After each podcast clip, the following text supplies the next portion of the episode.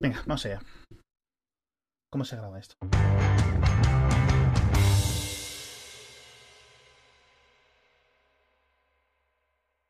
En fin, cosas que he visto esta semana que yo creo que tienes tú alguna que contar. Em, bueno, esta semana sí.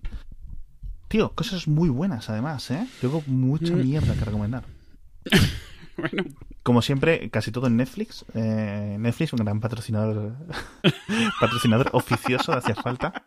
Sabría que lo hemos comentado, comentamos cuando salió el tráiler. Ya me, Sí. se estrenó la serie como al día siguiente de que comentáramos el tráiler. Se estrenó todo por el rollo este de Halloween, justo más o menos durante esos días. Son como 10 episodios, algo así, de una hora. Son larguitos, ¿eh? Sí, es drama, no es comedia. Esto típico de Estados Unidos que es drama, así que son episodios largos. Me ha gustado mucho. Es básicamente, mm, acerté mucho con lo que dije de que era en plan, han cogido mucho rollo Stranger Things, o ha influido mucho Stranger Things en, en la fotografía, en las, en las formas un poco de la serie. Pero vamos, o sea, es muy oscura, eh, tiene momentos de miedo, tiene momentos de terror. Y bueno, o sea, la- eh, parecidos con la serie original de sitcom, eh, Sí. nulos, o sea, nulos. Cero. Que tiene un gato llamado Salem y ella es rubia. Eso está hasta ahí llega. Eh, sí, las tías. O sea, lo- lo- los Sí. tres o cuatro cosas que cogieron de los cómics, que como comentaste, que de hecho Sí, de hecho sí, que son, que son más homenaje yo creo que, que otra cosa. O sea, porque la serie, la sitcom no tenía nada de lo que... Hoy ves los personajes, pero no nada que ver, vamos. La gente estaba escandalizada porque el gato no habla y este tipo de cosas, pero bueno. Sí, no, a ver, la serie original de la sitcom era una, las, las movidas de una chica de instituto, ya está.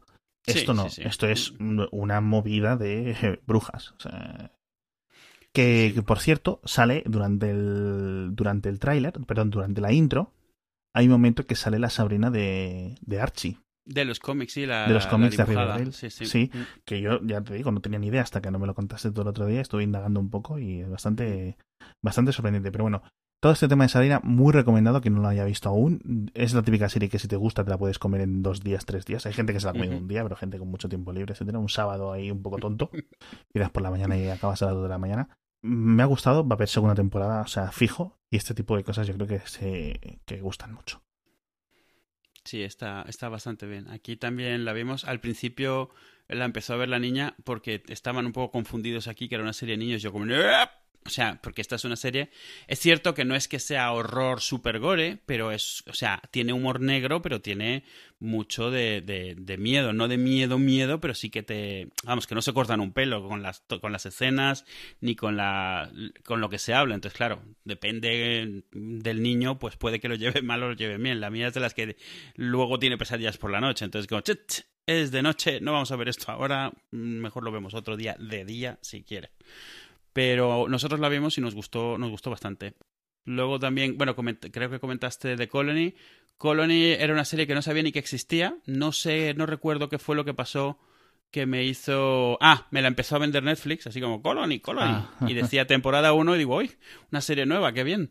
Entonces veo el primer episodio y digo, yo, esta serie porque yo no sabía de ella. Sale el de Lost, sale la de Walking Dead, digo, pero ¿qué es esto? Y voy a ver y me meto a Twitter y lo primero que leo cuando busco Colony es Colony cancelada después de la temporada 3. es una serie de 2016 que ni me enteré que existía, eh, que por lo visto era muy buena, la tercera temporada mm, pichi picha, y que la habían cancelado. Me enteré que la cancelaban después de haber visto el primer episodio. Dije, pues nada. y, y, y vamos por el primer episodio de la tercera temporada.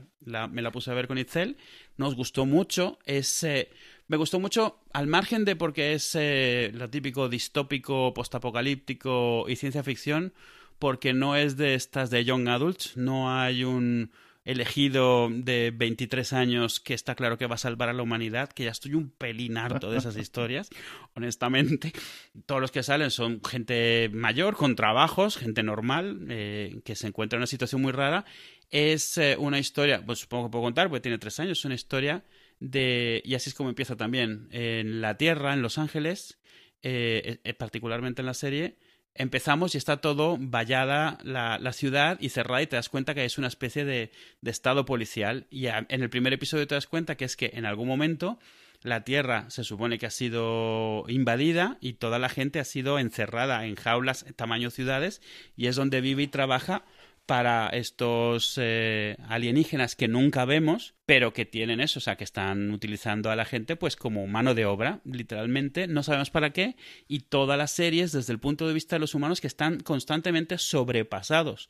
Y luego, ya ahora que hemos empezado la tercera temporada, se ve, hay mucho cambio, estuve leyendo y se ve que cambiaron, estaban grabando en Los Ángeles y se fueron a Vancouver porque perdieron unos subsidios y unas subvenciones y tal.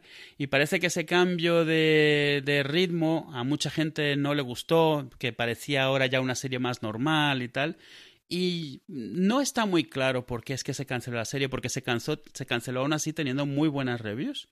Y bueno, ahora mismo está con este estas cosas de. Todavía está, hay una campaña de Save the Colon y todo esto. Ah, bueno, pero esto al final siempre es un tema, el típico tema tradicional de televisión de. claro, siempre hay, siempre hay la campaña para rescatar, pero claro, como tienes series como Choc, que logró sacar como tres temporadas adicionales desde la primera cancelación, y sobre todo tienes ahora The Expanse, que. Bueno, Chuck, ¿cómo lo llamas tú? No lo sé, pero. Choc. Choc. Que haces, cierras mucho esa voz. Choc, Choc. Choc. Chuck. Chuck. No estoy diciendo Chuck, estoy diciendo Chuck. No, estoy diciendo... y por, ¿sabes sobre todo cuál ahora? The Expanse. O sea, The Expanse, eh, que la salvase Amazon Topper. Chuck. Guasón. El Guasón y Torombolo. eh... No sé, no sé si recomendarla, verla si queréis. La serie no termina, está cancelada en la temporada 3, seguramente se queda con una historia a medias, no se completa, no hay cómics, no hay nada con que terminarla, la recomiendo. Está bastante bien. La ventaja de saber que se cancela es que en cualquier momento la podéis parar y es exactamente lo mismo que si lo hubieses visto hasta el final, porque no va a terminar nunca la serie. Se va a quedar ahí donde se quedó pero está bien. También me he puesto otra que no sabía que existía, que se llama Corporate, que es un poco como, es de Comedy Central y es un poco como como parodia de corporaciones grandes. Eh, no está mal, no es tan buena como, como Silicon Valley, en el sentido de parodiar a, a, las corporaciones de Estados Unidos. También es cierto que es más corporación genérica, no, no las startups de San Francisco y eso, pero aún así está, está bien, está graciosa. No es súper buena, pero me la veré, porque bueno, me la veré. Yo, Colony, um, o sea, me vi episodio, episodio y medio, cuando vi que no se iban a ver los aliens, que era un poco en plan, porque estos son de estas series que directamente te lanzan, que a mí me gusta mucho este estilo de comienzo, que es en plan, te lanzan en mitad de la historia, no te dicen cómo han llegado, ni qué es lo que está ocurriendo, no te ponen en situaciones directamente, venga, pum, como si empezaras en la segunda temporada. Eso a mí me gusta mucho, me parece un, recurso narrativo bastante bueno. Pero inmediatamente es eh, Falling Skies um, y la, de Jericho, eh, por ejemplo. La de Jericho también... Dicen que se parece mucho a Falling Skies a veces, que le sobre todo la tercera temporada que, que ya se parecía mucho a Falling Skies y piensan que eso es lo que es. Y Jericho, bueno, sí, lo mismo, Jericho. Sí, bueno, eh, al final de Jericho es de guerra nuclear, ¿no? Si no recuerdo mal. Pero vamos, es un poco lo mismo. Es en plan, bueno, series que tiene una premisa interesante, pero que bueno, como Flash Forward, por ejemplo. Yo recuerdo esa época en la que todo el mundo estaba buscando un sustituto espiritual de Lost, ¿no? Claro. Y, Flash Forward era en plan mucho hype y al final fue un, una, una castaña. Yo todo lo contrario, tío. Mm, volviendo a Netflix. Bendito. Los mejores 14 euros que gasta al mes. Gracias por no patrocinar el episodio. Pero bueno, uh, eh, serie británica se llama Bodyguard, eh, guardaespaldas. este, es, este es Richard Madden, que es el Rob Stark en Juego de Tronos, en Game of Thrones es un actor que, bueno, pues que tampoco es, fantástico, no, no, va a ganar un, un BAFTA mañana por la tarde, pero lo hace bien, lo hace bien. Y es una serie de intrigas, es una serie en la que él eh, se le asciende en el primer episodio, por una cosa que no voy a contar, a ser el guardaespaldas de la ministra de Interior, por la Home Secretary en, en, Reino Unido, creo que es el ministro de Interior. Y un poco de intriga, servicios secretos, la policía de Londres, ¿no? Eh, ¿Qué es lo que ocurre? Terroristas. Eh, y está bien, está bien. Son seis episodios, además se ve súper rápido, muy británica la serie en todo. Muy británica, sí. Sí, sí. Y bueno, ahí yo lo siento mucho, pero bueno, a Richard Madden, eh, él es escocés, hace de escocés, o sea, no es, no es como esta gente que intenta camuflar, que, que camufla su acento, que me, hace mucha gracia. El otro día estaba viendo la de Lara Croft, y es esta mujer sueca, que no recuerdo su nombre, eh, y que pone acento británico cuando necesita, pone acento estadounidense cuando necesita. Siempre me hace mucha gracia esta gente, ¿no? Los australianos poniendo y los británicos cambiando acento. Yo no sé si sabría, o sea, el otro día he visto lo que nos Pues, costó de, hecho, poner en acento Sabrina mexicano. sale, la que sale en Sabrina de Mm. la directora del colegio es inglesa también, escocesa, Claro. irlandesa, no me acuerdo. Y claro, se le nota forzando su acento americano, porque se ¿Ah, supone sí? que está en Estados Unidos. Y es muy raro. Es que yo la conozco mucho porque estuvo de antagonista de Doctor Who toda la temporada anterior. Ah, cierto. Entonces, claro, y antes de eso una serie súper rara llamada Green Wings, eh, de comedia americana surrealista, súper chunga, que, que yo me vi en su momento. Eh, y entonces, claro, el acento que tiene aquí es totalmente diferente, es como muy americano, pero americano muy actuado, porque claro, se lo está forzando, entonces, bueno, te sale hasta donde te sale, ¿no? Sí. Sí, le pasa un poco, a, bueno, a muchos, tampoco es por dar 50 ejemplos, pero me hace mucha gracia porque yo soy muy gay por el acento escocés.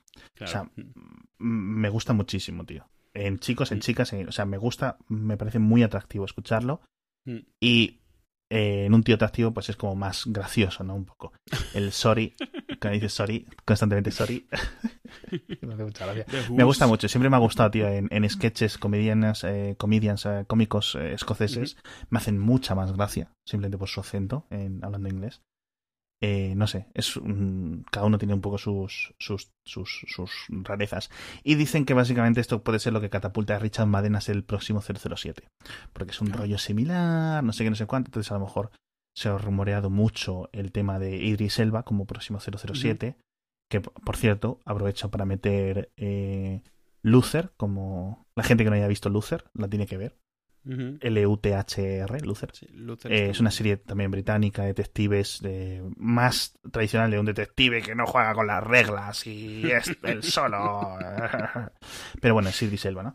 Eh, eh, entonces yo creo que Idris Elba entre Luther y um, The Wire, en la que hace, de nuevo, un, un británico, super británico, con un acento de mm, Baltimore, super estadounidense, afroamericano, cosas eh, chungas, y no te le das cuenta. O sea, yo cuando me enteré que Idris Elba era británico, era en plan, ¿cómo?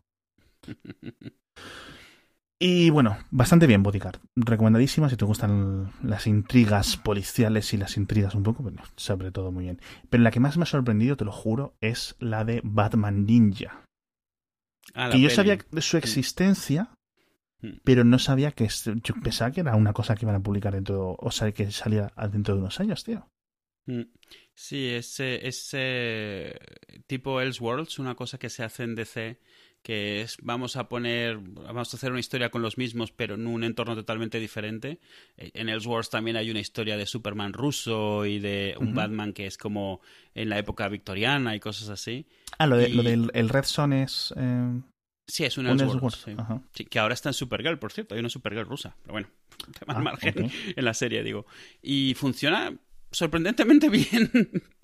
No, no, a ver, eh, esto para os pongo un poco en contexto, en contexto a, a los oyentes que no conozcáis. Esto es básicamente un anime hecho por un equipo de producción japonesa en el que Batman, o sea, una, una máquina del tiempo creada por Gorilla Groot envía a varios, eh, o a la mayoría de los malos malísimos de Batman de, de Gotham en general, al Japón medieval. No me preguntes qué siglo, 16, 17 por la época. Y incluso a Batman. A Batman, a Catwoman y a toda la pesca, ¿no? Y un poco de cómo se adaptan, porque claro, se convierten como un poco en los daimios de, de así, un poco que empiezan a hacerse la guerra entre los malos, un poco, ¿no? Eh, Utilizan Japón medieval o Japón eh, premoderno para mm, transformarlo un poco en su Gotham, ¿no? En las mismas mm, que tienen. Y está súper bien. Es una animación 3D de esto que es el cel shading, pero ya está muy mejorado. O sea, Sí, sí. se nota que es 3D, pero no es como el, el animación 3D imitando dos dimensiones de la época. No está pintado a mano, obviamente es 3D. Pero me ha gustado porque parece que ya está muy cerca de que consigamos hacer o que eh, este tipo de animación sustituya la animación de dos dimensiones tradicionales. Y esto tiene buenas noticias porque eh, obviamente pues las batallas van a ser mucho más espectaculares para los eh, animes de, de de golpes y de peleas y cosas así. Pues porque obviamente pues es mucho más fácil animar una vez que tienes los modelos hacer efectos y hacer batallas con muchos frames por segundo cuando lo estás haciendo en 3D, que le dices a un ordenador, ok, ahora hazme 60 frames de esto, que decirle a un equipo de coreanos o de japoneses mal pagados, hazme 60 frames de todos estos movimientos, etcétera. Entonces, bueno, a largo plazo, esto yo creo que es el futuro de la animación japonesa, le gusta a quien le guste, ¿no? Pero bueno. Claro. Me ha gustado Sí, de- mucho, me ha gustado el- el- todo el- como ponen todo. El creador de los personajes es el de Afro Samurai, que no sé si lo has visto alguna vez. Ah, bueno, claro, El sí. anime o el manga. Es Pues no, no lo sabía, pero eh, me cuadra totalmente con, con eso. Claro. ujú. Mm. Eh, hablando, hablando, de, hablando de Afro Samurai, hablando de Afro Samurai, me ha recordado a Samurai Champloo, que tiene un rollo muy similar a Batman Ninja. Que no lo haya visto, que no nunca he visto anime. Pruébalo. Samurai Champloo. Champloo. A lo mejor, a lo mejor, pero con L, champlo. sí, a lo mejor cuela. Es un poco un- una mezcla. El, el opening es un rap, creo, si no recuerdo mal, lo vi como hace 15 años. Y, y tiene cosas muy típicas. Es la típica de samuráis un poco en desgracia. No sé si. es- No quiero decir. No sé si son Ronins o no. Ya mis conocimientos y mi recuerdo de esta serie es un poco básica. Pero es muy buena. Es, eh, me recuerda un poco a Cowboy Bebop, pero en vez del Ujú. espacio, en, en el Japón este. De nuevo. Por no ver los típicos Narutos y, y Borutos y Boku no Hero y cosas así, ¿no? Eh, También has visto Titans, ¿no? No, no. ¿No? ¿No me decías que habías visto la serie Titans? No, La de- Enrique, Enrique Sanz. Estaba viendo Ah, Titans. vale, vale, vale. Yo lo tengo ahí pendiente para ver. Eh, he leído cosas buenas, no la he visto todavía. Enrique Sanz, que es, eh, a la que le he dicho su nombre, Enrique Sanz es uno de los 50 millones de integrantes de un podcast que se llama Planeta Cuñado, que está en Cuonda también y que está bastante bien. Aprovecho para recomendarlo porque me hace mucha gracia. Es uno de los pocos podcasts en español que escucho. Y de verdad, o sea, si os gusta Hacía Falta, Planeta Cuñado, ya está, literalmente buscáis eso en Google, Planeta Cuñado, eh, o en, el, en la plataforma de podcast. Eh, yo creo que mm, mm, tienen un poco cosas muy similares los dos podcasts, con lo cual, si es. Y eres está un poco más preparado, es un poco más hablando. Sí, no es difícil tampoco, ¿eh? Em, pero no, no he visto Titans. ¿Qué tal? Bien, pinta bien. He empezado a ver el primero y me he esperado porque he visto que es una serie que probablemente le vaya a gustar a Itzel, entonces prefiero verlo con ella. Pero pinta bien. eh, Pero esta es la de la de la de mm, La los de cuatro Robin. chavalitos de Sí, los sí ese, eh, yo cuando la anunciaron me preocupaba un poco. Lo- los Teen Titans, eh, esta serie se llama Titans, nada más porque somos muy modernos y ya no somos teens. Pero los Teen Titans es, unas, es, es un cómic que prácticamente rescató a DC en los años 80. O sea, en su Sí, yo creo que esto, esto de Teen Titans rescatando a DC lo comentamos en uno de cada tres episodios de, de Es posible, sí. O sea, era DC tratando de ser como Marvel y este de Titans es una serie de DC tratando de no ser eh, el, eh, el CW. O sea, tratando de, de hacer un universo un poco más serio. O sea, Pero es- es- no es que CW. Esté mal, pero tratando de hacerlo un poco más como de verdad. Y, y no sé, pinta bien, pinta que se lo están tomando en serio. Es parte de esto de del, del, del ¿cómo se esto de DC, lo que ha hecho DC Universe de su propio Ah, sí, el eh, DCEU, Extended Universe. Sí, entonces no lo sé, no sé si lo van a integrar oficialmente con las veces porque ahora mismo no tengo ni idea del estatus del universo del No, es DC. que eh, porque como Superman porque- que se ha ido, entonces- No, decían que se había ido y luego él lo ha negado, pero no sé qué saben que ha quedado. Madman, el, eh, Ben Affleck, lo típico, eh, lo niega y lo desniega a partes iguales. Claro. Luego ha estado, se ha tirado como dos meses en rehabilitación porque es un borracho. Em, Aquí la única que está sigue en lo suyo es Wonder Woman, o sea, la chica Sí, esta sigue es que claro. sí es la única que no, claro, pero es el único que ha triunfado también, entonces. eh, Wonder Woman va a seguir. eh, el Joker ahora es otro Joker. No se sabe si va a estar reincorporado dentro de esto. No se sabe. Es que a lo mejor no se puede hacer. No todo puede ser un universo cinematográfico Claro, es que a lo mejor es eso, no pasa nada. Las pelis de Batman que fueron tan famosas y gustaban tanto, vivían en su mundo aparte y no era, no era necesario que vivieran en el mismo mundo en el que había un No, linterna que- verde cutrón y un Pero, Superman. exacto, pero que incluso, incluso eso, ¿vale? Se puede asumir como que, ok, en algunos momentos va a haber fallos de actores. Es decir, estos 10 años de Marvel, Qué suerte han tenido, ¿eh? claro, se han dado una casualidad muy concreta. Han cogido un montón de actores que, salvo Robert Downey Jr., que estaba en la. No sé, no sé hasta qué nivel estaba, en plan, un poco mal cuando hizo Iron Man 1.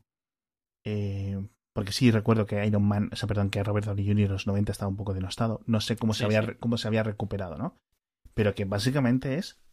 O sea, Chris Evans, Chris Hemsworth, Chris Pratt, toda esta gente que han cogido y de la que han hecho iconos, No eran. O sea, eran en plan, han sido unas apuestas que les han salido todas muy, muy, muy bien. De hecho, tienes ahí todo este rollo del Hulk que les ha costado tres tiros, eh, ¿no? En matar el pájaro. Sí, sí, sí, hasta, hasta Bueno, llegar. pues, y, si a y los- War lo- pero han tenido el fallo, Hulk ha sido el único trastabilleo y War Machine, que lo han cambiado una vez y ya está. Sí. O sea, todos los Exacto. demás han clavado los personajes, han ido depurando muy bien la historia. Vamos, han tenido una suerte, suerte, bueno, suerte o habilidad, como lo quieras ver. Creo que Sí. nadie puede dudar que Iron Man tuvo una cantidad de suerte porque era completamente improvisada la peli sobre la marcha en el momento y aún así logró dar en el clavo y de ahí se ha ido tirando todo lo demás. Bueno, lo hemos comentado un montón de veces, pero es eso, han tenido suerte. Y en DC claramente no han tenido la misma suerte. No, exacto. Eh, Pero bueno, se sabe que va a haber una secuela de Escuadrón Suicida, con lo cual es, vale, ok, vale, sabemos que puede seguir Will Smith, pero a lo mejor no. Sabemos que eh, va a haber lo de mm, Pájaros de Presa, Birds of Prey, con, con un montón de, de, de ma- manteniendo a algunos personajes, otros no. Uf, El Joker está, está cambiado. Ya está, es decir, van a haber universos cinematográficos que no sean 99% cohesivos. Y eso es algo a lo que te vas a tener que acostumbrar. Pues claro. Ya está. Que de hecho es también es lo normal, o sea, Marvel Claro. nos ha más enseguida nos hemos acostumbrado a algo. No, que es no solo raro. es, no- claro, no solo es Marvel, es Marvel, Star Wars, todo esto, ¿no? Harry el que dices tú, jo- jolín, claro, Harry Potter, incluso... eh, bueno, Harry Potter, lo de las, bes- las bestias fantásticas, tenéis que tener en cuenta que está involucrada la propia Rowling, que está muy metida en, en el tema, pero no sé hasta qué punto van a coger y pueden rescatar. Pero estas cosas como, por ejemplo, de que eh, Sir Ian McKellen retomase su actor, su y, y el, y Orlando Bloom retomasen sus papeles de en, del Señor de los Anillos en el Hobbit, pues que esto son carambolas. Sí, sí, no suele ocurrir, no suele ocurrir, ¿no? De hecho, lo estamos viendo con el universo de X-Men, por ejemplo, ¿no? De, de- o sea, que es Claro. en plan, pues, es una- a nivel de... O sea, se supone que sí, que llevamos, pero salvo mm, Lobezno, Wolverine, el resto está cogido con pinzas, tío. De hecho, está todo mal hecho y cosido y con inconsistencias, pues a DC le va a pasar lo mismo y no pasa nada. No, tampoco pasa nada. De hecho, en X-Men prácticamente nadie se queja y cuando te pones a mirarlo es el mismo despiporre de tiempos y de personas Sí, y sí, eso sí, y no pasa nada, porque hombre, que son pelis de superhéroes y de cómics, que no pasa nada. O sea, no, no es un documental histórico. O sea, que estaría todo que saliera perfecto, que saliera la jugada como las de Marvel, perfecto. O, o como la jugada de Star Wars, perfecto. Pero no todo puede, no todo Mm. puede ser y menos con tantas piezas móviles. De todas formas, Teen Titans está en el DCU, decías. Eh, se supone que sí, pero no, Titans, o sea, Titans. Titans, exacto. Se supone que sí, pero a ver, porque realmente DCU ahora mismo es algo muchísimo más nebuloso.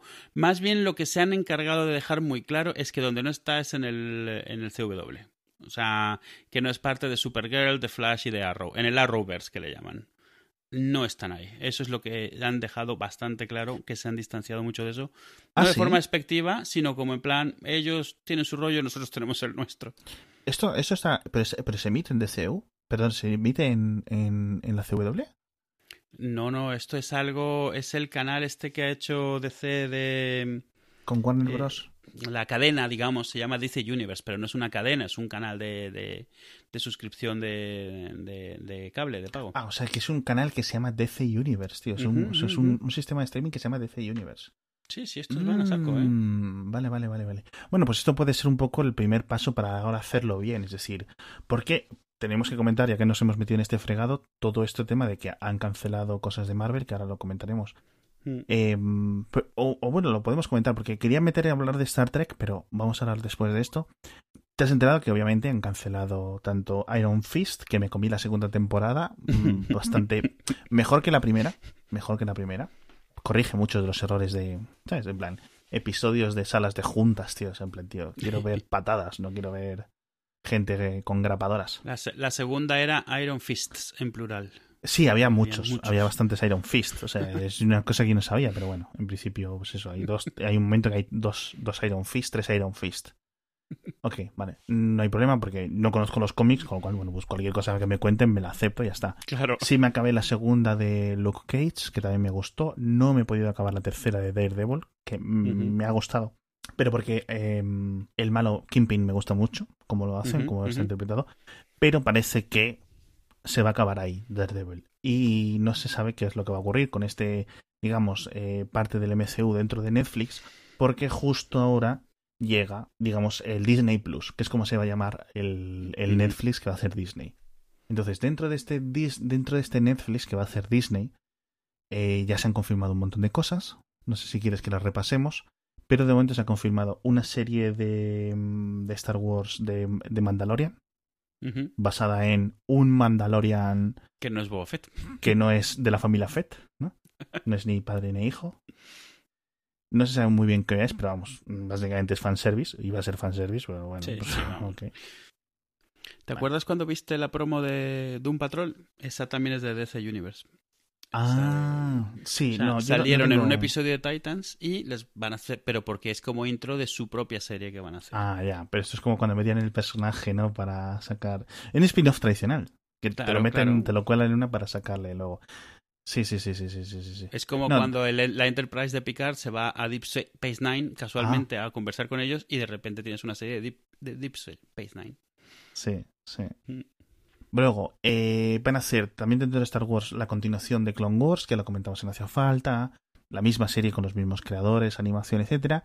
Luego, una serie que va a ser precuela de Rogue One con Diego Luna, con no me acuerdo cómo se llama el actor de Diego, el personaje de Diego Luna en la serie, este terrorista barra raro que al final muere, al final de Rogue One, con lo cual obviamente tiene que ser anterior a, a la película. Bueno, sí, eso es una asunción, sí.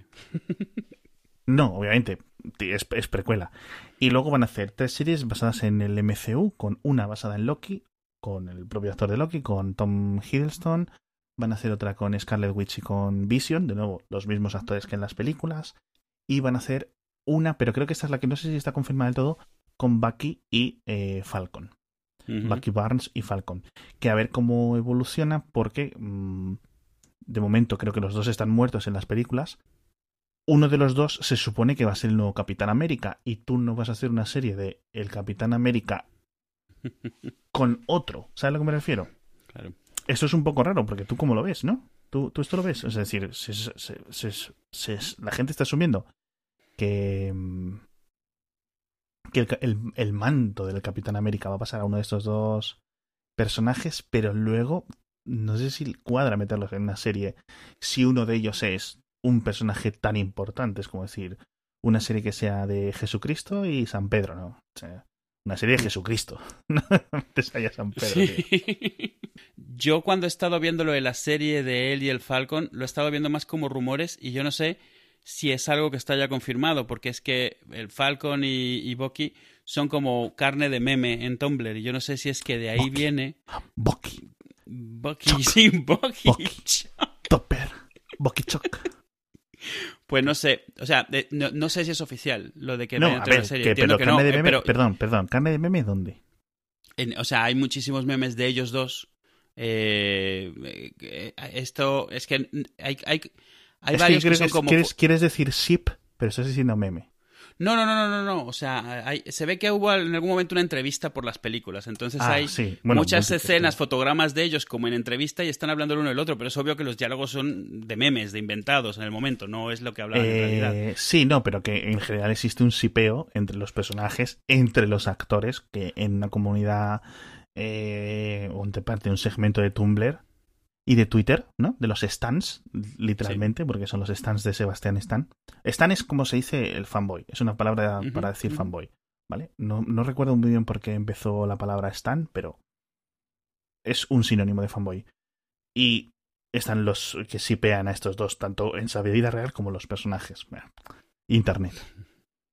Pero bueno, si tú buscas cualquier par de personajes de cualquier cosa, hay alguien que los shipea. Pero Sí, esto no, sí, esto es otra cosa. Es más como a partir de la escena esta en la cual no quiere, en el coche no quiere mover el asiento porque todavía está mosqueado de cuando le pegó y tal, pues hay montonazos de, de tonterías de ellos picándose entre ellos. Entonces, yo cuando oí el rumor pensé que era un rumor porque era en plan, era como la pareja dispareja de, yo qué sé, de, de ya. límite 48 horas, ¿sabes? O sea, dos que se llevan mal pero tienen que trabajar juntos. Dos primos luego lejanos.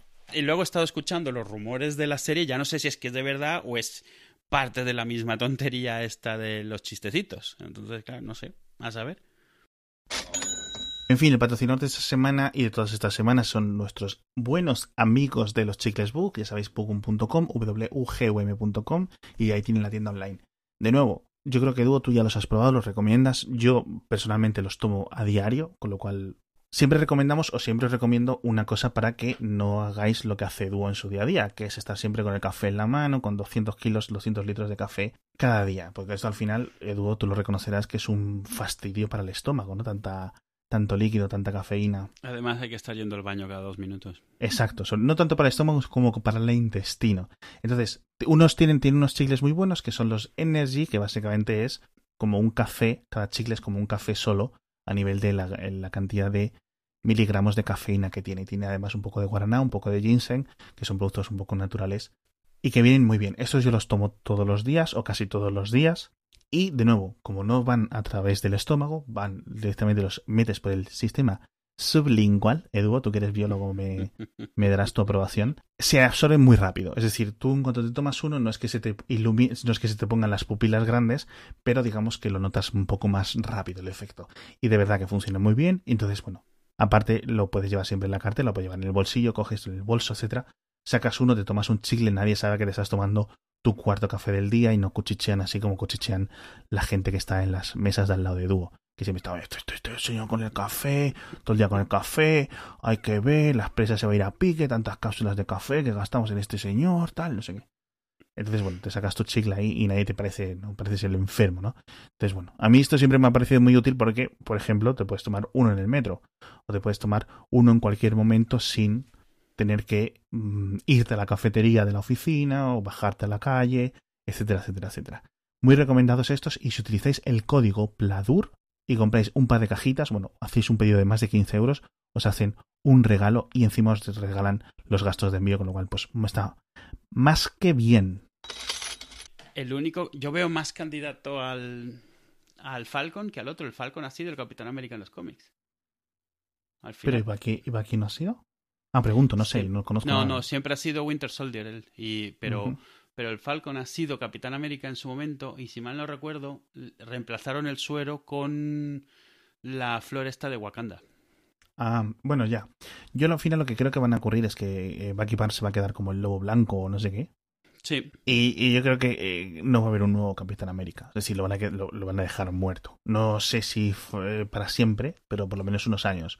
En el sentido de que creo que la que va a hacer de capitán va a ser la propia Capitana Marvel. Eh, yo, yo es que es lo mismo. Yo no creo que vayan a, a pasar la, la, la estafeta del personaje y vaya a haber uno nuevo que sea otra vez Capitán América.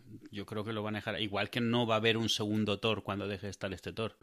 Yo creo que van a empezar a intentar hacer otros personajes que cumplan las mismas funciones, digamos. Sí, sí. Eh, los mismos nuevos pilares del universo Marvel, simplemente. Sí, a ver, eh, por ejemplo, cuando Tony Stark desaparezca, eh, yo creo que mucho de su papel lo va a coger Doctor Strange. En el sentido de que tiene muchas de las características como personaje, ¿no? Que tiene, que tiene Tony Stark. Pero bueno, yo creo que sí, lo que sí es cierto es que se van a sacar un montón de, de nuevas IPs de la manga, de gente joven, el, el Spider-Man, la Kamala Khan y toda esta gente. Pero que además tienen para tirar, tampoco... pero lo que dicen, si es que el problema este es un, tema. Primero, deberían de estar a caer el tráiler de Avengers 4, no sabemos cuándo, yo supongo que a ver si es en noviembre, y vemos la mitad de noviembre, no sé cuándo.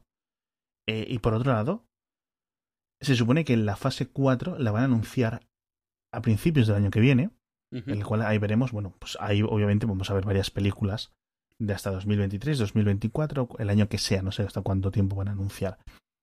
Y ahí veremos qué es lo que quieren, pero dicen que va a ser mucho más cósmico, lo que están dejando caer es que va a ser mucho más cósmico. Yo el cósmico lo veo bien para mí, porque a mí me gusta a ver, cualquier cosa que me echen me lo voy a comer, ¿no? Yo soy como un perro de una mascota a esta gente de Disney. Pero yo creo que lo cósmico puede llegar a cansar. O sea, está guay los, las cosas terrenales, literal y figurativamente, ¿no? Entonces, ojalá metan gente jovencita, no, por, por, motivos meramente económicos. Un actor joven es muy barato de, de, de, mantener, le puedes contratar a más años, sabes que te va a dar un poco más de juego, sabes que no te va a intentar jugar tanto como un actor ya revenido, ¿no? Un, y por otra parte creo que es lo mejor un poco para la saga. Entonces yo creo que sí, que al final no va a haber un Capitán América. Y esto yo creo que es en plan, esta duda, ¿no? De quién va a ser o cómo, o cómo es posible que hagan esta serie si uno de los dos va a ser Capitán América. Pues yo creo que al final es la navaja de Ockham. Es que ninguno de los dos va a ser nada. Estos van a ser dos personajes un poco de, de segunda, como lo están siendo ahora mismo en las películas. igual que es lo que están haciendo con los otros. O sea, que Scarlet Witch y Vision tampoco es que vayan a ser la, la bomba. Lo único que es eso, Vision está muerto. ¿Qué es lo que va a ocurrir con él? Pues obviamente lo van a resucitar. Van a hacer el Vision gris este de los cómics, que es así muy chulo, con toques dorados o toques amarillos o no sé cómo. Pues ojalá, o a lo mejor sí o a lo mejor no. Es que me da igual, no tengo ninguna preferencia en ese sentido. Pero que no es como si fueran a hacer una serie de mm, Tony Stark, claro. Obviamente, que es donde estaría, que es lo que no se pueden permitir. Pues ya tienen, tienen que tener suscriptores. Se les, claro, ya. Y entonces, pues eh, de nuevo, la serie de Loki con Tom Hiddleston, pues vale, pero Tom Hiddleston está a mucha distancia de cobrar muchísimo dinero. A lo mejor es un paisano que con 2, 3, 5, 10 millones le pagas varias temporadas. ¿Sabes a lo que me refiero? De hecho, mm. son gente que a lo mejor está. Cuando me parece que cobró Thor y el Capitán América han cobrado como 500.000 euros por la primera o 500.000 dólares por, la, por su papel en la primera película, ¿no? Mientras que el Tony Stark, perdón, Robert Downey Jr. a lo mejor cobraba decenas de millones de dólares, más hmm. un porcentaje, ¿no? Está la cosa muy desequilibrada. Y en ese sentido, la productora, la propia Marvel Studios es la que tiene la carne, no, la, la sartén por el asador. Mm, joder. La sartén por el mango y la carne en el asador. Hostia, qué, qué jaleo, tío. Ay, el otro día, el otro día leía cómo se llama esto y se me ha ido el nombre ahora. Tiene un nombre el juntar dos dichos y que acabes con uno que no tiene ningún sentido, aunque se entiende de qué va. Ay, ¿cómo se llamaba? Tiene un nombre, no me acuerdo ahora, qué pena. Ah, ahí esto, hay algo parecido, pero que la gente, con la gente que dice sin en cambio. Que es que decir en cambio y sin embargo, es en plan, sin en cambio. Sí, en, en México dicen que te den una sopa de tu propio chocolate, que dices, perdón, ¿Qué? Porque sí, claro, se ve que es una cucharada de tu propia sopa, una cucharada de tu propio chocolate, pero te dicen, o sea, es, muy común lo de una sopa de su propio chocolate. Y todo el mundo sabe lo que significa, pero la frase no tiene ni pies ni cabeza. Madre mía. Bueno, entonces eso. Y con Star Wars es lo que, lo que hicieron con las eh, precuelas. O sea, vale, ok, tienes aquí a Liam Neeson, que más o menos, pero que tampoco es como si fuera Brad Pitt. O sea, que la gente que es en plan, que fuera conocido no significa que le paguen mucho. Ewan McGregor era un Mindundi entonces. Igual que eh, el resto de personajes. Entonces yo creo que todas estas cosas que van a hacer se van a basar en eso, en plan. Mm, masa, producción en masa relativamente de una calidad mínima de Star Wars, de Marvel, etcétera. Yo creo que Pixar es lo único que va a mantener un poco el, los mínimos estándares de producción. No es que no es que lo que hagan de Star Wars y de, y de Marvel esté mal, que tiene un nivel de producción muy alto, ¿no? Y tienen muchos millones que echar. Pero, digamos, eh, un Pixar es la única cosa que va a seguir manteniendo un poco su exclusividad a nivel de una película al año y cosas así, ¿no? Pero, de todas formas, todo esto de Pixar, lo que es, digamos, las otras cosas lo van a hacer a través de Disney Animation y Disney Studios y cosas así, con lo cual pues van a seguir sacando tres dimensiones. Esta gente va a hacer muchísimo dinero y me da mucha rabia no, no poder coger yo. Yo creo que, que está, está ahí. Luego van a hacer un montón de cosas de Pixar. Creo que van a hacer una serie también de Monstruos S.A., Monsters Inc.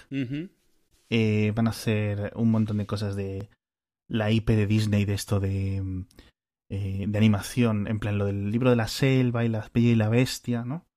con, con algunas cosas, con la dama y el vagabundo, creo, que lo van a hacer. Bueno, en general. Y lo que me llama mucho la atención es que luego todas estas películas nuevas de, de, Disney, de Marvel, de Pixar, de todo esto, van a ir a este servicio. Obviamente no se sabe si, claro, van a decir, oye, pues vamos a querer seguir haciendo series de nuestros personajes y todos estos em, eh, Daredevil, todas estas series de Netflix, que realmente están producidas por los estudios ABC, que es Disney, pero se están emitiendo en, Netflix, las vamos a coger y vamos a cancelar nuestro contrato de Netflix, o lo vamos a dejar que se expire, que se caduque, y luego meterlo aquí, porque el personaje de, el actor de que hace de Daredevil, lo hace muy bien. El actor que hace de Wilson Fisk lo hace muy bien. La actriz que hace de Jessica Jones lo hace muy bien. Luke Cage, es decir, eh, eh, todo está muy bien a nivel de el, casting, el elenco.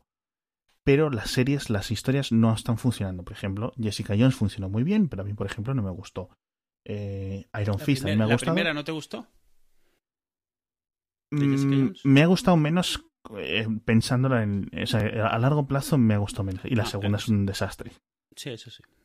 Entonces, bueno, pero bueno, ¿qué decir? Ha funcionado, ha funcionado Punisher, ha funcionado muy bien.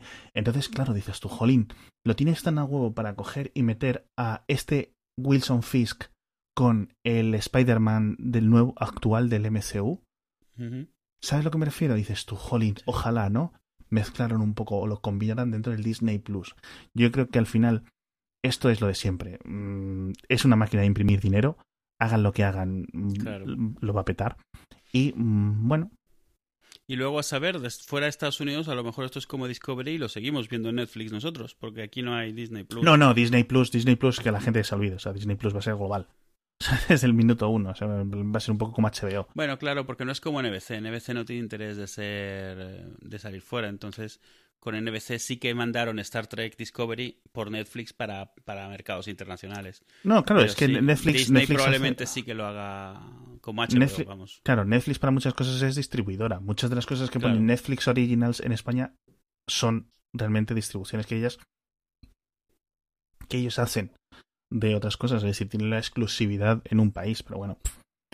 Mm. Que bueno, a la que decías tú lo de Star Trek, se sabe que están trabajando en varias series de Star Trek. De hecho, la gente está diciendo. de- eh, o sea, ha, ha sido todo como muy rápido. Es en plan. Hace dos años era en plan. Uh, Brian Fuller va a hacer Star Trek. Uh, qué guay, ¿no? No sé qué. Y luego es en plan, Brian Fuller se va de Star Trek. La serie va a ser una mierda. Y luego la serie mola mucho. Lo hemos comentado aquí, ¿no? A mí, a mí personalmente me parece lo mejor que se ha hecho en Star Trek. Siempre, incluso teniendo en cuenta lo que me gustó eh, de Next Generation. Pero bueno, yo si no la pondría detrás de, de- de- de las, de las temporadas buenas de The Next Generation. Es decir, Discovery está demasiado bien para, ¿no? para lo que podía haber sido. Y ahora ha dicho, bueno, eh, hola, ok, nos hemos encontrado dinerito fresco, ¿no? Y ya sabes lo que les pasa a los ejecutivos de Hollywood cuando descubren dinero de repente debajo de un cojín, ¿no? Empiezan a comprar más colchones para ver si hay, o comprar más sofás para ver si hay más cojines en los que encuentra dinero. Ya comentamos una cosa que yo creo que va a funcionar sí o sí, que es una serie continuación, secuela de The Next Generation con Patrick Stewart, que obviamente eso va a funcionar sí o sí. Es en plan, ok, es como si haces, yo qué sé, la, la película de Obi-Wan Kenobi con... con Ewan McGregor, ¿no? O sea, es en plan, Mm. Ya está, tío. o sea, Da igual lo que hagas. es como, ¿quieres mil millones de dólares? Ya está. ya está. Es que es, yo qué sé, tío, es como es una forma tan fácil de crear dinero, es como, como cuando Apple no hacía el iPhone grande y te decía, haced del iPhone grande, por favor. Y la gente, no, cuatro pulgadas, es el tamaño idóneo. Y y Apple de que sí. bueno, em, y entonces han dicho dos series nuevas. Una, aparte de lo de Patrick Stewart, una, una serie basada de animación 2D, es decir, animación tradicional, en plan como Clone Wars, pero de Star Trek, basada en eh, los eh, oficiales de menor rango, ¿no? La gente un poco del montón que están en la nave, dentro de una nave. No sé si en la Discovery, creo que es en otra nave. ¿vale? Que es muy similar porque ya hubo un capítulo de esto, de Next Generation, ¿no? Un capítulo un poco raro de estos. ¿Qué se llamaba? The Lower Decks. Sí, el de. Sí, es. Hasta hay un TV trope, pero no recuerdo si está basado en el, en el episodio de Next Generation o en el de Babylon 5, que era también lo mismo, una vista desde la galería o algo así se llamaba. Sí. Que sí, uno de los dos, pero que esta es toda una serie que es así. Pero es eso, es los, los curritos. Eh, Sí, exacto. Lo que bueno es eso, que va a ser un poco en plan con un toque de comedia, etcétera, Claro. etcétera, etcétera. Y luego se supone que van a hacer una de una cosa que creo que se llama la sección 31 o me estoy equivocando, o que esto sección era como la especie ese de servicio secreto sí, de o sea, la el- federación, ¿no? Sí, la CIA de, de la Sí, federación. sí, sí, una cosa así. Con la el expediente X de, la- Sí. de, de Star Trek. Sí, o sea, los, el James Bond un poco. No, Sí, es eso, un poco eso, más eso. eh, Mm. operaciones secretas que, que, que cosas raras de estos. En plan, a ver, yo eso creo que puede funcionar. Pero ya están los fans diciendo, ok, o sea, tenemos algo bueno. Vamos a intentar, por favor. O sea, al menos, ¿sabes? Porque esto al final siempre es, en plan, siempre es en plan, bueno, pues tienes un productor, ya tienes un productor en tres series. Ya no es lo mismo, ¿vale? Ya a lo mejor, ¿entiendes? Ya intentas eh, un poco estirar un poco la goma y se te puede romper. Entonces, bueno, ya. ya esto ya se eso- esto es realmente como se rompió Star Trek en los Mm. 90, ¿no? Si no recuerdo mal. Es decir, está viendo The Next Generation también, que era una cosa que nadie se esperaba que funcionara, y para cuando acabó The, The Next Generation habían empatado con Deep Space Nine, ¿no? Que es lo que decías tú. Así es. Y luego des- después de Deep Space Nine, la de Voyager, que también fue un poco a peor, y después eh, la de Enterprise, que yo creo que es la que la gente considera la peor, ¿no? Sí, sí, eh, Enterprise estaba claro que fue, eh, era un poco como Stargate Universe, ¿sabes? Que era como, Mm. tenemos que seguir sacando lo que sea, lo que sea con esta franquicia porque no puede parar, o sea, y es cierto que la secaron, la secaron, la Claro. gente se terminó hartando de tanto de lo mismo. Pero con Stargate, yo viéndolo en retrospectivas, en plan, obviamente está, porque Stargate estaba acabada como la séptima o octava temporada, la mantuvieron artificialmente despierta, con metiendo los personajes nuevos, etcétera, un poco. De ahí la se de saca. Farscape, sí. Sí, haciendo este mashup de, de Farscape con, con, con Stargate. Y luego sacaron la de Atlantis, Atlantis, pero los mejores episodios de Atlantis eran los que salían los actores originales de Stargate, de Stargate eh, de SG-1. Y luego sacaron lo del Universe y era en plan un un rollo muy distinto a lo que era el Stargate, que era, tíos, es el planeta de la semana. ¿Sabes? Es Igual que Expediente X, ¿no? Era el Sí. planeta, el, el monstruo de la semana, pues en Stargate era, vamos a un nuevo planeta, cosas ocurren, son los mismos árboles de la Columbia Británica y de Vancouver que el resto de planetas de la galaxia, nos volvemos a casa. Era un poco la gracia de Stargate. Sí, el, eh, con Enterprise es que pasó lo mismo. Decidieron que iban a hacer algo como Deep Space Nine porque la gente se quejó mucho de que Voyager era episódico malo y no se dieron cuenta de que la razón por la que no funcionaba Voyager es porque los personajes no tenían prácticamente ninguna química, no era como Next Generation o como la serie original. Y trataron de hacer una especie de Deep Space Nine haciendo lo mismo, teniendo personajes con los cuales que no te interesaba lo que pasasen, entonces todo lo que estuviese pasándoles te daba un poco igual. Sí. Y, y- y Enterprise estaba a medio camino, quería tener una historia, pero también quería contar algo en cada episodio para que te entretuvieses y lo pudieses coger a la mitad y al final ni una cosa ni otra. Y le pasó algo parecido para mí a lo de Universe, que es para cuando lograron encontrar una forma de contar sus historias ya tenían la, Ah, sí. la, la puerta Claro. cerrada, ya Y- no iban y- a poder avanzar.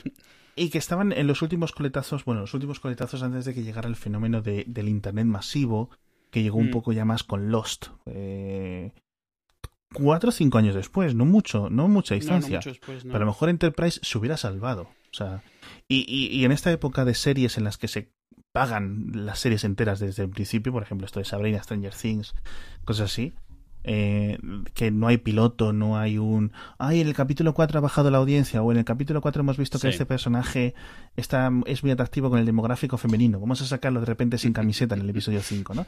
Este tipo de cosas, pues ya no se hacen así, ya no tienen otros... eh, eh, eh, otros factores distintos, pero o factores, ¿no? Al fin y al cabo.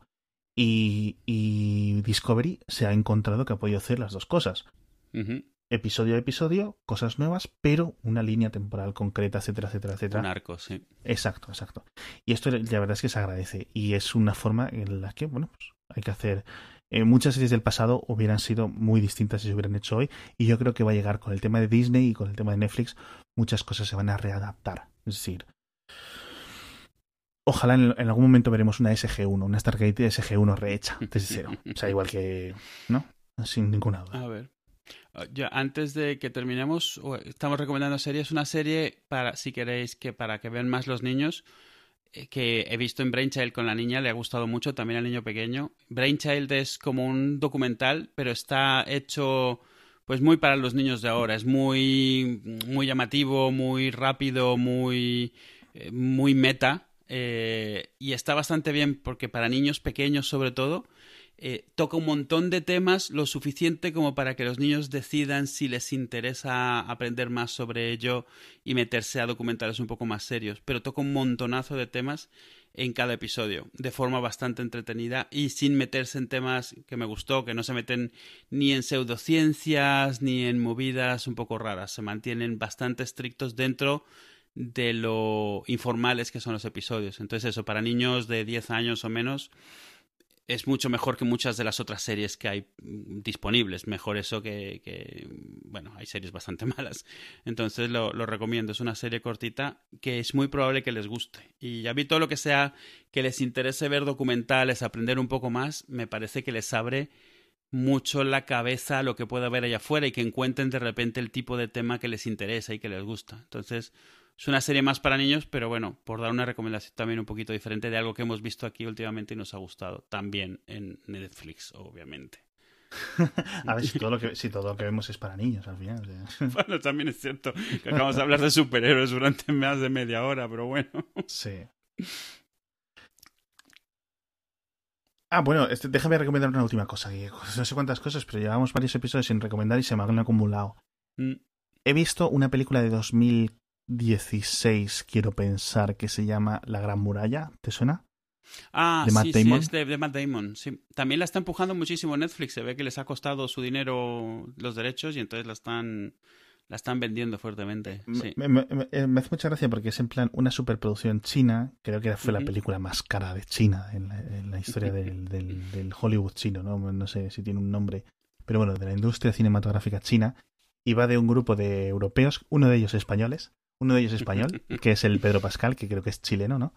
Mm. Que es el, el de Juego de Tronos. Y Narcos y tal. Y me hace mucha gracia porque es que llegan allí y resulta que la muralla china no es para mantener a los mongoles, no es para mantener a una especie de demonios alienígenas, monstruos raros, ¿no? Unos demogorgons gigantes. Y, y, bueno, o sea, a nivel de. Claro, es dos horas defendiendo una muralla, pues eh, hay que innovar, no van a ser dos horas tirando flechas. Y es. E, o sea, la película es lo que es, no voy a decir que es mala, pero tampoco es la película de bélica de vuestra vida y mm, una mezcla curiosa entre las propias idiosincrasias chinas. La mayoría de la película está en mandarín, con lo cual tenéis que acostumbraros, menos algunas cosas que están en inglés. Yo creo que está 50-50. Y mm, bien, bien, suficiente, suficiente. Innovador en el sentido de que lo que digo, de, de formas y de estrambóticas, muy asiáticas, ¿no? De, del, del, del cine de combate. ¿no? El cine de un montón de gente contra un montón de gente, ¿no? Este tropo. Pero bueno, ya digo, mm, cosas chulas eh, dentro de eso, un poco muy espectaculares, sacadas de sacadas de manga, ¿no? Eh, pero bueno, graciosa. Se llama Tobar, el español, ahora que me acuerdo, se llama Tobar. Pedro Pascal en la película se llama Tobar. O sea, el personaje, sí. El personaje. No sé por qué, no sé qué es Tobar. No sé, no sé si conozco a alguien que se llame Tobar. Yo el único Tobar que he conocido en mi vida es una colonia alemana que existe en Venezuela, que se llama la colonia Tobar y que intenta simular a la selva negra de Alemania y está habitada, habitada, ah. bueno, eh, llena de alemanes, es una colonia alemana y vas allí y es como irte a la selva negra alemana. Y está, está muy bien, fuimos una vez de vacaciones y era como las, las cabañitas de la montaña, todo... La selva negra alemana es bosque europeo tradicional, no es selva a nivel de lo que se conoce en España. Es que no sé si en, América, aquí en, España selva es bosque tropical. No sé si en otros países selva significa bosque en general. Bueno, en, en Venezuela, que es donde yo fui, selva y jungla se usan un poco indistintamente. Pero aquí está bosque o tundra, que es como un plan muy concreto, bosque es pinos o cosas similares Y, y, sin humedad. Y luego la jungla y la selva es otra cosa. Pero selva originalmente era, como su nombre indica, pues, territorio salvaje en general, eh, sin domar, indomito. Sí. Y, no son nazis o cómo lo ocultan eso, porque claro, una colonia de alemanes, eh, decir, todas las colonias de alemanes de América. No es oculta, es abiertamente. abiertamente Pero ¿sabes qué es? es? una colonia de alemanes para alemanes, viven alemanes allí, sí, sí, todo en alemán, todo, es como un Chinatown, pero en la selva y de alemanes. Eso, eso ocurre en cerca de donde naciste tú, cerca de Benidorm, hay un montón de gente en, de noruegos y hay ciudades y municipios en los que en plan son mayoría y. Está todo en Bueno, en Benidorm mismo hay barrios enteros en los que todo es inglés, de ingleses, que solo se habla inglés. Que por cierto, decíamos lo de Star Trek, pero otra gente que está haciendo un poco lo mismo con el tema de sacar el máximo provecho a un tirón de algo que funciona muy, muy, muy bien y que yo no estoy seguro que vaya a seguir funcionando muy, muy, muy, muy, muy, muy bien. Ojalá me equivoque porque a mí me gusta. Es la gente de Game of Thrones, la gente de HBO, que dice, bueno, que no han acabado la serie. Bueno, la serie ya está acabada, ahora la van a emitir, pero no sabemos cómo van a acabar los libros. Eh, me están teniendo aquí al, a mi George R. R. Martin ocupado haciendo tonterías con las películas en vez de escribiendo los libros. En vez de Que, por acabar cierto, los libros. ha estado él dando entrevistas últimamente, está muy activo dando entrevistas. Esto, por una parte, puede ser bueno, porque significa que está desocupado. Por otra parte, significa que básicamente es en plan un poco de bombo previo al tráiler, un poco de bombo previo al estreno de la octava temporada, etcétera, cosas así. Pero bueno, queda un poco de tiempo para eso, con lo cual me indica, aunque él dice que no lo ha acabado, ¿vale? Que. Winds of Winter, el sexto libro, aún no lo ha acabado. Y de hecho, en una entrevista reciente ha dicho, dice, es que es como escribir 12 libros en uno, porque claro, cada es un son de puntos de vista, cada personaje tiene su propia carrera, su propia, digamos, eh, narrativa, sus propios cosas que experimenta y luego él los combina y los empaqueta y los corta y los y los barajea, ¿no? Y los convierte en un libro. Y esto, claro, yo entiendo que es mucho trabajo, pero tío, es que te estás escribiendo eh, otras series, estás escribiendo otras cosas dentro de este universo. Y hace ya, va a hacer 10 años, tío, del, de que el sexto libro no sale. Pero bueno, ya, ya- me ha pasado a mí.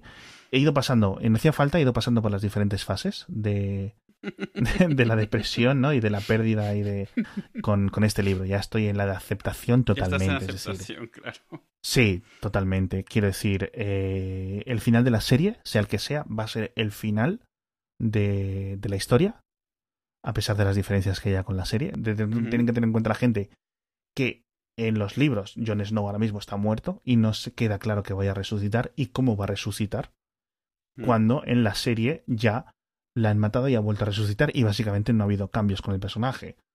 ¿Qué es lo que va a ocurrir en los libros? ¿Sabes a lo que me refiero? Hay un montón de personajes Sí. que en, las, en los libros aún están vivos. No se sabe. Se sabe que va a cambiar mucho, pero claro, si va a cambiar y lo vamos a ver dentro de 15 años, ¿no?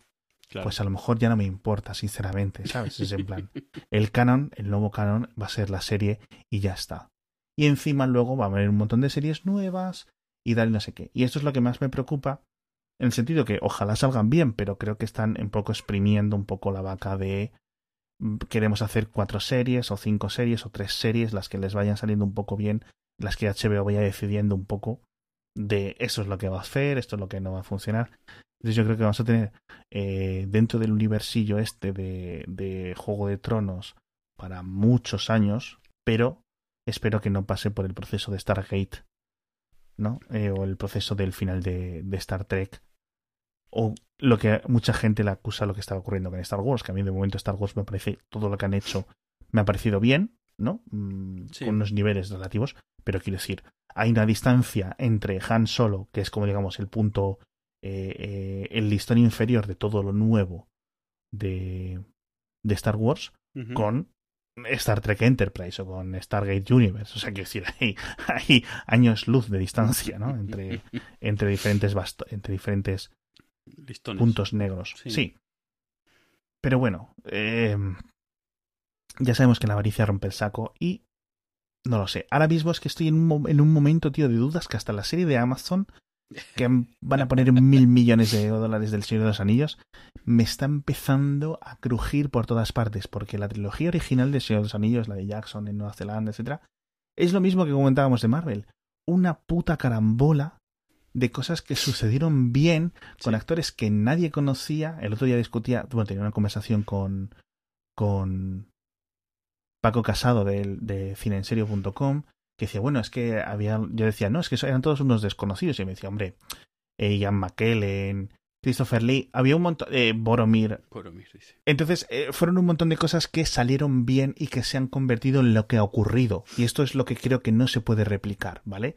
Y ya ocurrió joder, ha ocurrido literalmente con el Hobbit, lo hemos visto hace escasamente cinco años.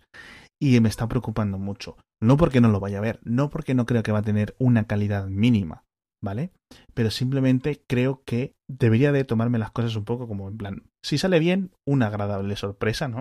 Y relajarme un poco, porque si no al final me va a pasar un poco como cuando fui a ver la primera del Hobbit, que iba, bueno, iba subidísimo, tío, a ver esa película. O, o, o- o la gente que le pasó con la amenaza fantasma, ¿no? Es en plan.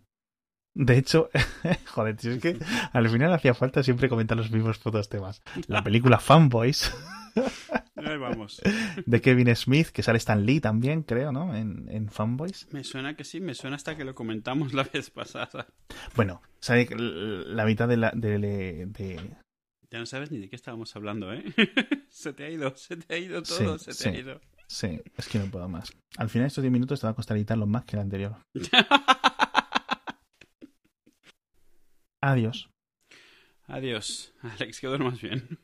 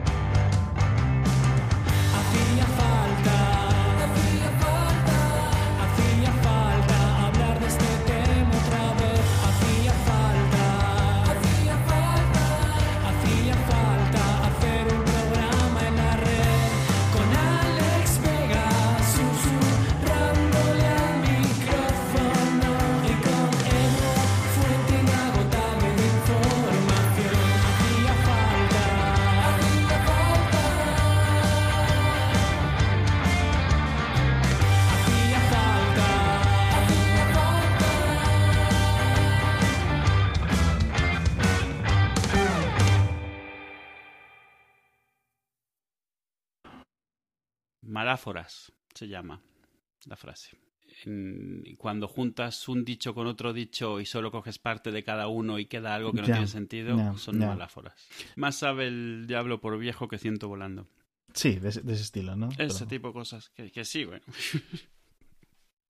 Como al final de cuentas, la mayoría de los dichos que te dicen no estás del todo seguro que estás entendiendo el contexto en el que te lo dicen, dices, bueno, vale. quien árbol- a quien buen árbol se arrima, patada en los cojones.